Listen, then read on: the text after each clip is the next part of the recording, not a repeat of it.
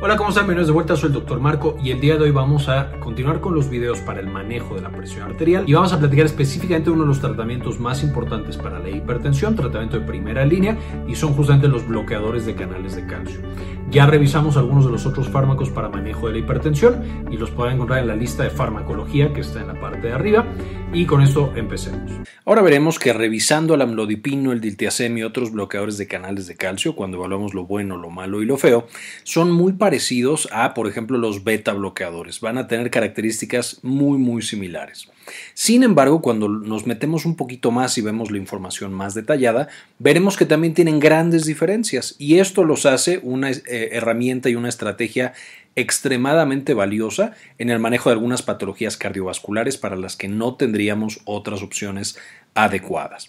Entonces, ¿qué son estos medicamentos? Son fármacos con actividad sobre canales de calcio del sistema cardiovascular principalmente.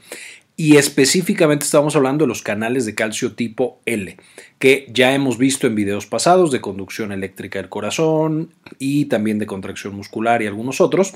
Son estos eh, canales que se abren con cierto voltaje y se quedan abiertos por un tiempo específico, más o menos 200 milisegundos. Y eso hace que tengan actividades muy, muy particulares y muy importantes en este sistema. Ahora, vale la pena mencionar que algunos de los bloqueadores de canales de calcio más nuevos también pueden actuar sobre canales de calcio tipo T y canales de calcio tipo N. N siendo muy importantes porque van a activar el sistema nervioso simpático y por lo tanto, vamos a verlo más adelante, podrían quitar uno de los eventos adversos más frecuentes de este tipo de fármacos, que es la activación justo del sistema nervioso simpático.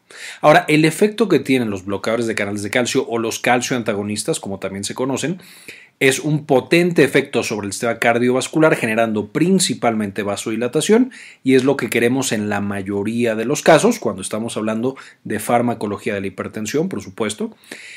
Sin embargo, también deprimen la función cardíaca. Y por a, deprimir la función cardíaca me refiero a que algunos de estos eh, antagonistas de calcio, no todos, van a ser inotrópicos negativos, es decir, bajan la fuerza con la que el corazón se está contrayendo, y también cronotrópicos negativos, es decir, van a bajar la velocidad con la que se transmiten los impulsos y también pueden bajar la frecuencia cardíaca. Y aquí ya podemos empezar a imaginar algunos de los eventos adversos y complicaciones que podemos tener, como hipotensión y bloqueos, similar a los beta bloqueadores. Ahora, son fármacos muy usados para prevención y manejo de patologías cardiovasculares. Por supuesto, al usarlos como medicamentos antihipertensivos, pues justamente estamos previniendo más adelante daño a órgano blanco por la hipertensión, eh, infartos cerebrales, infartos cardíacos, daño renal, etcétera, etcétera. Eh, pero también en la angina y en las arritmias pueden ser bastante, bastante útiles incluso en pacientes que se están infartando, mientras los usemos con precaución y el medicamento adecuado. Porque a diferencia de los beta bloqueadores, podemos tener con los calcio antagonistas o bloqueadores de canales de calcio complicaciones extremadamente severas en los pacientes de nuevo que tienen angina, que tienen un infarto en este momento o que tuvieron un infarto previo. Entonces, esto los hace muy potentes estrategias, pero también mucho más peligrosos que los beta bloqueadores en esta población específica. Van a tener potentes sinergias con otros antihipertensivos, esto es algo común que hemos visto con todos los antihipertensivos, podemos combinarlos y eso hace que el efecto sea mucho más poderoso y eso puede ser bueno porque entonces controlo mejor a mi paciente o en algunos casos también puede ser malo porque puedo causarle hipotensión a ese mismo paciente si me paso demasiado en esta sinergia que pueden tener estos fármacos. Y, igual que los beta bloqueadores, vamos a tener que la combinación entre estos dos, beta bloqueador con calcio antagonista, puede ser extremadamente peligrosa. Eh, no quiero decir que nunca jamás se pueda usar, pero es muy peligrosa y tiene que usarse con muchísimo cuidado. Y igual que los beta bloqueadores y los otros antihipertensivos, tiene varias indicaciones cardiovasculares principalmente, eh, y estos van a tener un par de indicaciones fuera, aunque son mucho más raras. Ahora, ¿de dónde viene este grupo de fármacos? Que realmente son diferentes familias químicas, que no nos vamos a meter mucho en ese tema, pero eh, que todas se juntan en este efecto sobre los canales de calcio. En 1883 el doctor Ringer demostró que el calcio es necesario para la actividad cardíaca.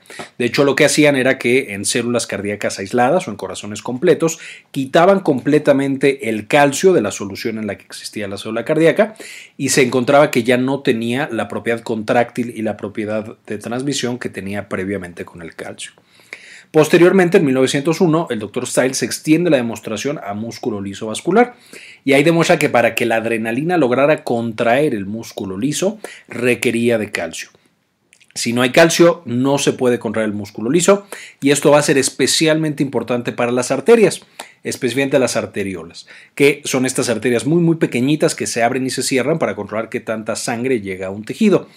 Y como parte de la hipertensión, eh, tenemos que estas arterias chiquititas van a estar muy cerradas y eso de nuevo, genera hipertensión y además aumenta el trabajo que tiene que hacer el corazón para mandar sangre al resto de los tejidos y puede tener otras complicaciones. En 1962, los doctores Haas y Harfelder mostraron que el verapamil, el primer eh, antagonista de los canales de calcio que se usó, eh, imitaba el efecto de la privación de calcio en el corazón, lo mismo que el doctor Ringer había demostrado algunos años antes, casi 100 años antes. Ahora Haas y Harfelder lo demostraban con un fármaco, es decir, no quitaban el calcio de la solución, pero al poner esta sustancia verapamil ya era como si hubieras quitado el calcio. Entonces dijeron, bueno, seguramente el verapamil está impidiendo que el calcio entre en la célula y tenga su efecto conocido. Y entonces vieron de, nuevo que tiene este efecto inotrópico y cronotrópico negativo. El corazón latía más débil y el corazón latía más lento, además de otras propiedades como que transmitía más lento los impulsos eléctricos. En 1964, el laboratorio de Gottfried estaba estudiando el efecto de fármacos vasodilatadores y justamente encontraron que además de este efecto ya previamente establecido en el corazón, que deprimía la actividad del corazón porque no permitía que el calcio entrara de alguna manera, lo mismo pasó en el 64 para los vasodilatadores. Encontraron que cuando tú bloqueabas la actividad del calcio en los vasos sanguíneos, especialmente las arterias, eh, tú obtenías que estos se dilataran, no se pudieran contraer. Y específicamente esto era debido a el bloqueo de los canales tipo L. De nuevo, lentos, estos 200 eh, microsegundos que ya estábamos platicando previamente. En 1967 se empieza a estudiar la didoflacina como primer antagonista de receptores de calcio esto ya en un ambiente clínico. El verapamil se, usaba también un poco, sin embargo, eh, eh, eh, no se usaba tanto en la parte clínica. En 1975 se empiezan a usar otro grupo químico, las dihidropiridinas, como el nifedipino, y también las benzodiazepinas, no confundir con las benzodiazepinas, que son otro fármaco completamente diferente. Como el diltiazem. Entonces entran estos nuevos eh, grupos químicos que también tenían antagonismo sobre este canal L de calcio, principalmente, aunque de nuevo ya dijimos sobre otros también. En 1971, el eh, verapamil muestra propiedades antiarrítmicas en el flotter, es decir, ya se empezaba a usar en pacientes, en pacientes que tenían FA, flotter auricular, que es este momento en el que la aurícula ya se está contrayendo completamente en desorden, como bolsa de gusanos, lo podemos imaginar, todo en desorden. Y mostró que cuando tú dabas verapamil podías disminuir esta contracción completamente mm, arrítmica de que pasara al ventrículo y entonces el ventrículo también estuviera completamente enloquecido. En 1982 se comprueba su utilidad contra la angina, especialmente el nifedipino, que de nuevo es dentro de este grupo de las dihidropiridinas, y actualmente son muy usados como antihipertensivos y también como antiarrítmicos. Eh, eh, las dihidropiridinas son los principales que usan como antihipertensivos, no quiere decir que no se usen para otras cosas, pero están como más hacia ese lado, mientras que los demás, los otros fármacos que no son dihidropiridinas, se usan más como antiarrítmicos. De nuevo, no es una regla general, pero podemos más o menos dividirlos de esa manera. Y aquí tenemos algunas de las estructuras, el nifedipino, por supuesto, el de los primeros, el verapamil, eh, bepridil y el diltiazem, algunos de los más famosos que nosotros eh, tenemos y los grupos químicos a los cuales pertenecen. Ahora, para entender específicamente cómo van a funcionar este grupo de fármacos, les sugiero mucho que revisen el video de conducción eléctrica del corazón, porque vamos a mencionar aquí súper, súper general qué es lo que sucede y cómo afectan los bloqueadores de canales de calcio. Y por supuesto también el video de eh, contracción muscular, donde revisamos tanto músculo esquelético como músculo liso y músculo vascular. Eh, esos dos videos creo que les van a ayudar muchísimo para entender estos mecanismos de acción. Pero en términos generales, revisamos en esos videos que yo tengo mi célula cardíaca, esta es la célula que tiene que latir y que tiene que transmitir el impulso eléctrico. Este sería mi marcapasos y entonces este se despolariza solito. Ya que se despolariza, va a pasarle su sodio y un poquito de calcio a la siguiente célula y esta siguiente célula empieza como vemos a despolarizarse De ahí vamos a abrir canales de sodio en esta primera célula, entonces eso acelera la despolarización porque entra muchas más cargas positivas y cuando alcanzamos el umbral y que ya en una célula normal tenemos que tener la repolarización, aquí no va a pasar lo mismo porque se abren canales de calcio y estos canales de calcio son los famosos canales de calcio tipo L que van a generar una meseta. Van a generar un potencial de acción muy largo que no se acaba inmediatamente y que por supuesto van a permitir la entrada de grandes cantidades de calcio a mi célula y van a llevar a esta, mm, este pareamiento entre la excitación que es la parte eléctrica, digamos, y por supuesto esta entrada de calcio que va a acompañar también a la excitación, pero a la contracción. Entonces la excitación-contracción causada por el calcio va a estar mediada por estos canales de calcio de tipo L en el corazón.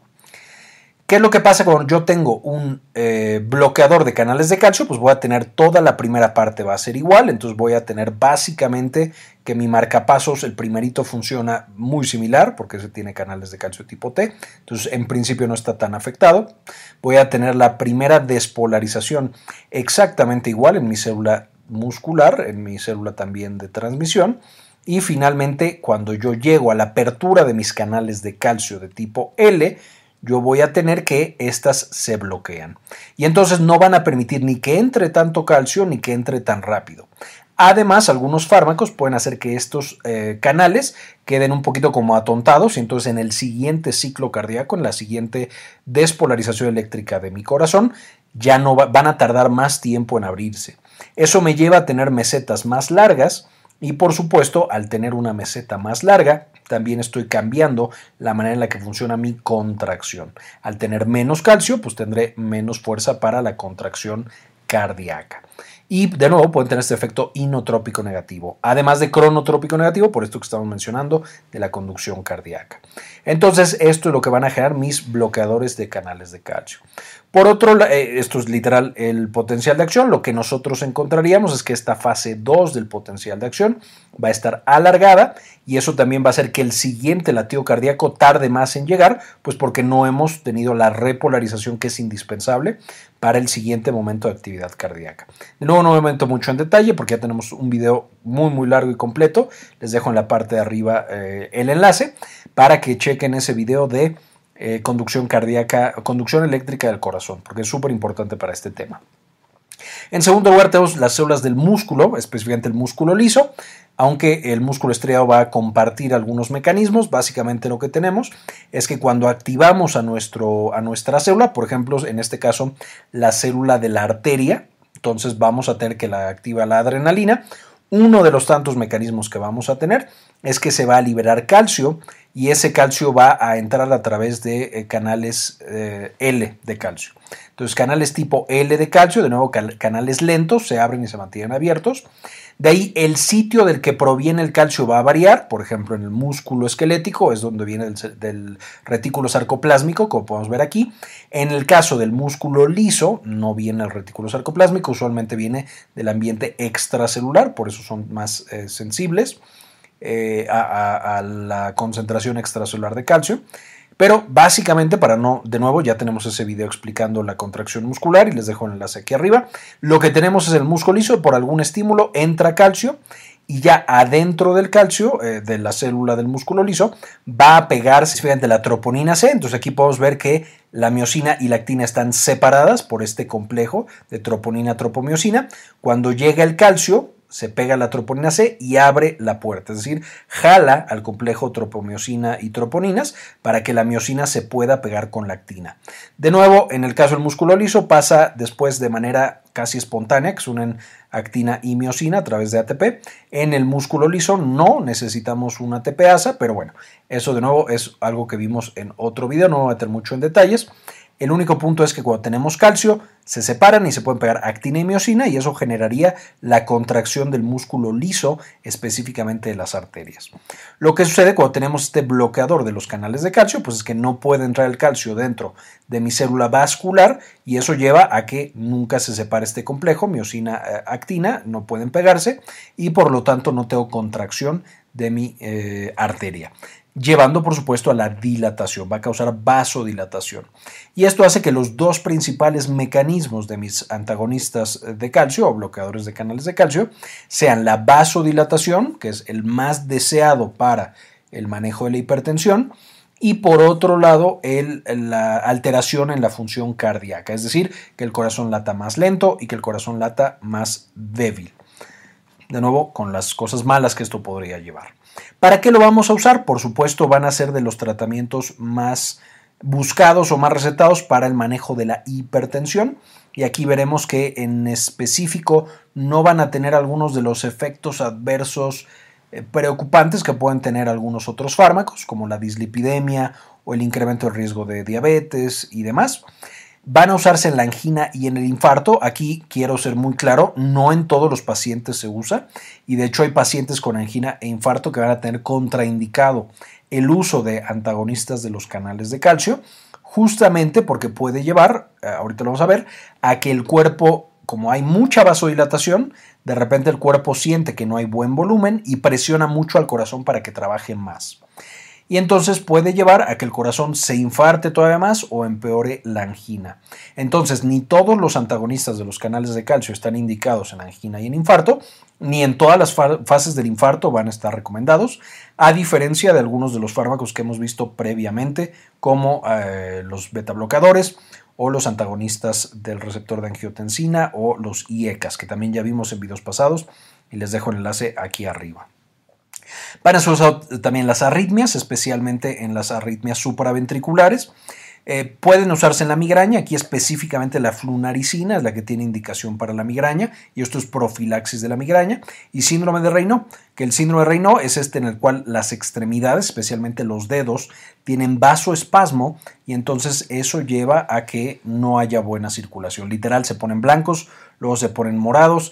Eh, si es muy severo, los pacientes pueden incluso perder los dedos o perder alguna extremidad. Entonces, los antagonistas de canales de calcio son buenos en síndrome de Reino y en general cuando hay un vasoespasmo pueden ser bastante útiles para el manejo del vasoespasmo. Aquí en este video nos vamos a enfocar por supuesto en la hipertensión y por eso incluso van a ver en la parte de dosificación y demás que estamos eh, dando la dosis de hipertensión. Ahora, ¿Cuáles son algunos de los eventos adversos? Si yo al administrar estos fármacos puede causar vasodilatación, es decir, que todas mis arterias se abran y por lo tanto disminuya la presión y también mi cuerpo sienta que hay menos presión eh, que está eh, nutriendo a mis tejidos de oxígeno. Entonces yo puedo tener uno, hipotensión, como todos los antihipertensivos, puede que el efecto sea muy fuerte, especialmente en las primeras tomas del medicamento, y que el paciente desarrolle hipotensión.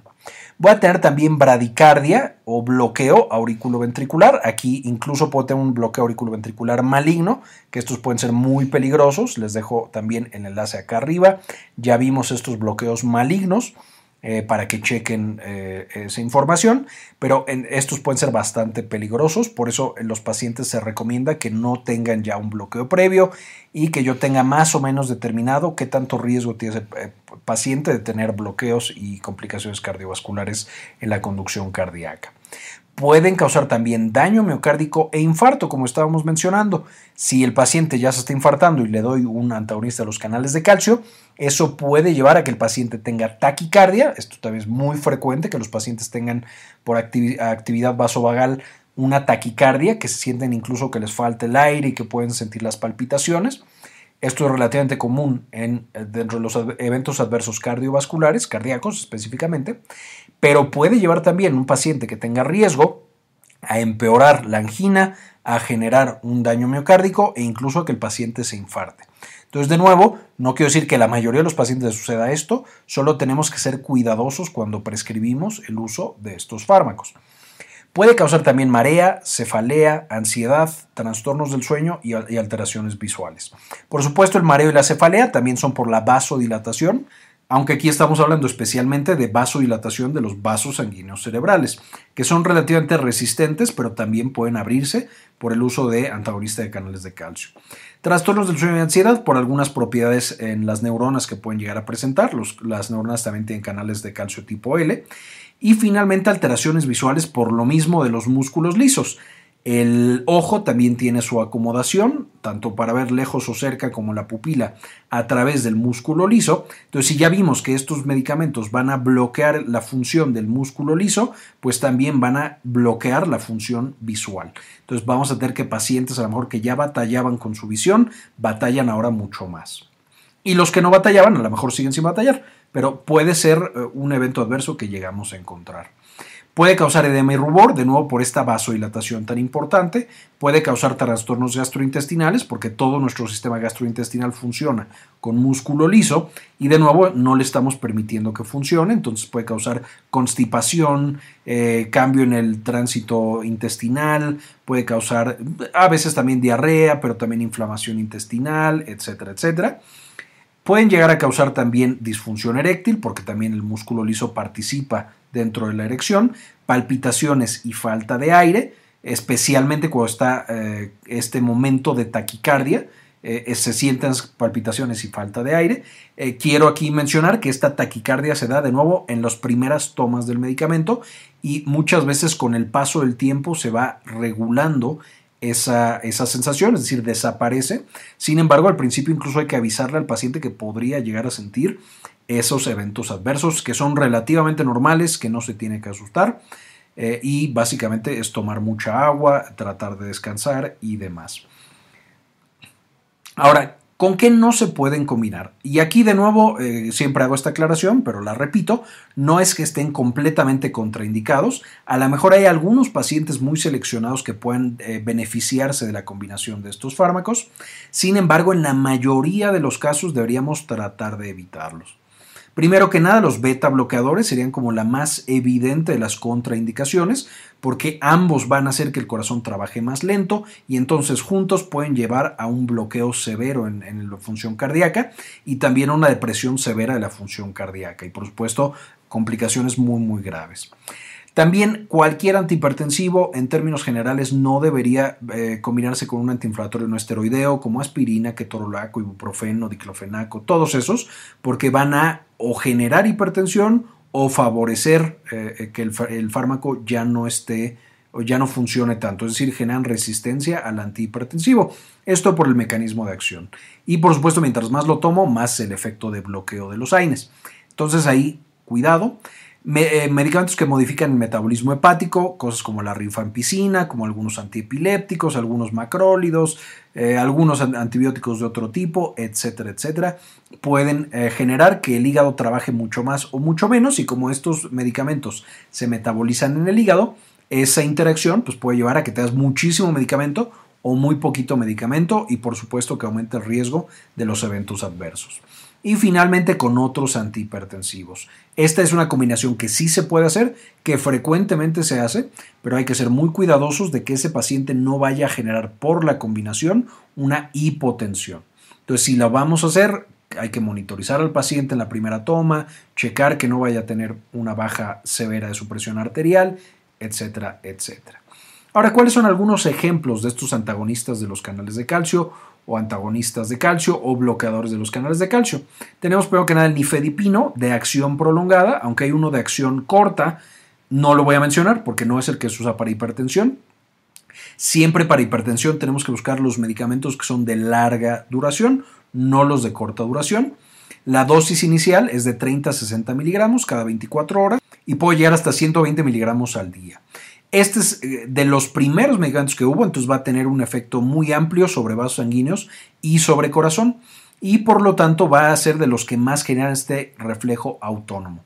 Es decir, que más abren los vasos sanguíneos, el cuerpo se espanta porque ya no le está llegando con la misma presión la sangre a los tejidos y entonces activa muchísimo el sistema nervioso simpático y tienes mucha taquicardia, puedes tener palpitaciones, puedes tener falta de aire, puedes tener ansiedad. Entonces es de los que más lo genera. El de acción prolongada lo genera mucho menos que el de acción corta o el normalito. Por eso es que, eh, entre otras cosas, se recomienda. Sin embargo, sigue siendo de los que más lo causa. El siguiente es el amlodipino. El amlodipino es como una versión mucho más nueva del nifedipino. Este se da 5 miligramos cada 24 horas para eh, una dosis de mantenimiento de 10 miligramos al día. Y este es principalmente vasodilatador. Este no va a tener demasiada actividad sobre el corazón, entonces no sirve casi nada o no sirve tanto como antiarrítmico, pero además el amlodipino tiene un poco de actividad sobre el canal N de calcio. Y eso lleva a que aunque tengamos vasodilatación, no va a generar de manera tan importante este reflejo autónomo. Entonces, este paciente, aunque tiene la misma vasodilatación, no va a tener la taquicardia, no va a tener la falta de aire, no va a tener la ansiedad, etc. No quiere decir que ningún paciente lo, presente, habrá pacientes que todavía, incluso con amlodipino, que es la versión nueva, puedan tener este reflejo autónomo, sin embargo es mucho menos frecuente que con el nifedipino. Después tenemos diltiazem y verapamil. Estos se usan principalmente en las arritmias. De nuevo, no quiere decir que no se usen para la hipertensión y por eso también los estamos incluyendo. Diltiazem 250, 240 miligramos cada 24 horas hasta 360 miligramos al día. Y de nuevo, elegir de liberación prolongada. Y el verapamil, que se usa más todavía como antiarrítmico, 120 miligramos cada 24 horas hasta 480 miligramos por día. Y de nuevo, este es el principal que se usa como antiarrítmico y de hecho lo vimos en las diapositivas pasadas de, los primeros que salió y se descubrió básicamente como antiarrítmico o por su actividad sobre el corazón.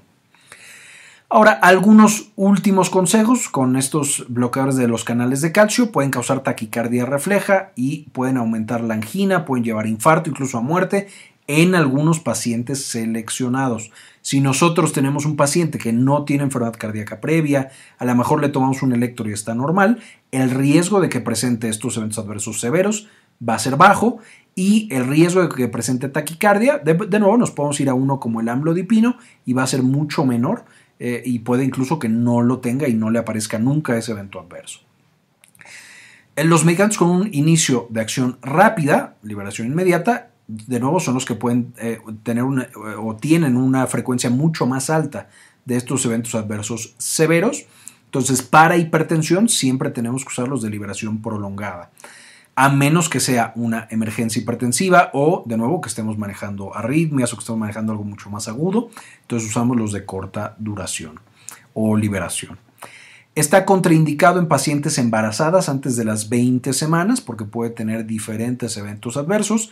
En las pacientes después de las 20 semanas se puede utilizar como eh, medicamento tocolítico, es decir, un medicamento que eh, evita el trabajo de parto y hace que un bebé prematuro no nazca inmediatamente y que le dé tiempo a los fármacos, por supuesto, maduradores pulmonares que hagan todo su efecto y su magia y que el bebé nazca mucho más sano.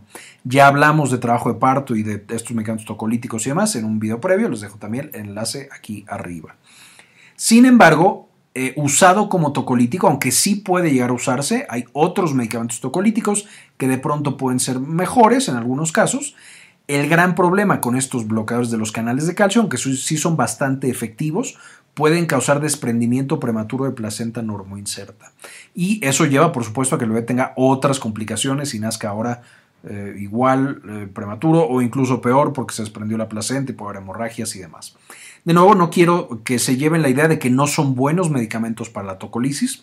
Pueden ser muy buenos, pero eh, tienen su perfil de seguridad complicado que hay que saber manejar para tener una tocolisis segura y hay otras opciones que podemos utilizar. Especialmente cuando combinamos con sulfato de magnesio, puede ser complicada esta combinación porque se potencia el efecto sobre el músculo esquelético y el músculo liso, incluso el músculo cardíaco. Eh, esto no lo hemos visto tanto, pero el magnesio también bloquea canales de calcio y va a bloquear otros componentes de eh, diferentes músculos y entonces puede eh, potenciarse la toxicidad del sulfato de magnesio con los bloqueadores de los canales de calcio. Una de las grandes ventajas que tienen los bloqueadores de canales de calcio sobre, por ejemplo, los beta bloqueadores es que no tienen efecto sobre los lípidos. A diferencia de los beta bloqueadores que vimos que causaban dislipidemia y entonces el paciente pues sí ya tiene su presión manejada, pero ahora tiene hipercolesterolemia, los bloqueadores de canales de calcio no tienen ese efecto. Y entonces en un paciente con dislipidemia podrían ser mejores y proteger al corazón mejor que un beta bloqueador, por ejemplo.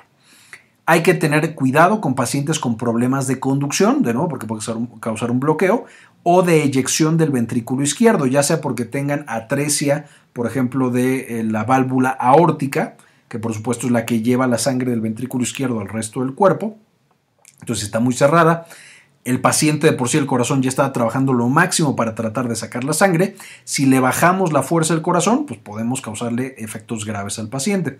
Lo mismo si el paciente ya tenía ahí un pequeño bloqueo, de repente bajamos la actividad de su sistema de conducción, le generamos un bloqueo maligno, que ya vimos en videos previos, y podemos incluso matar a ese paciente.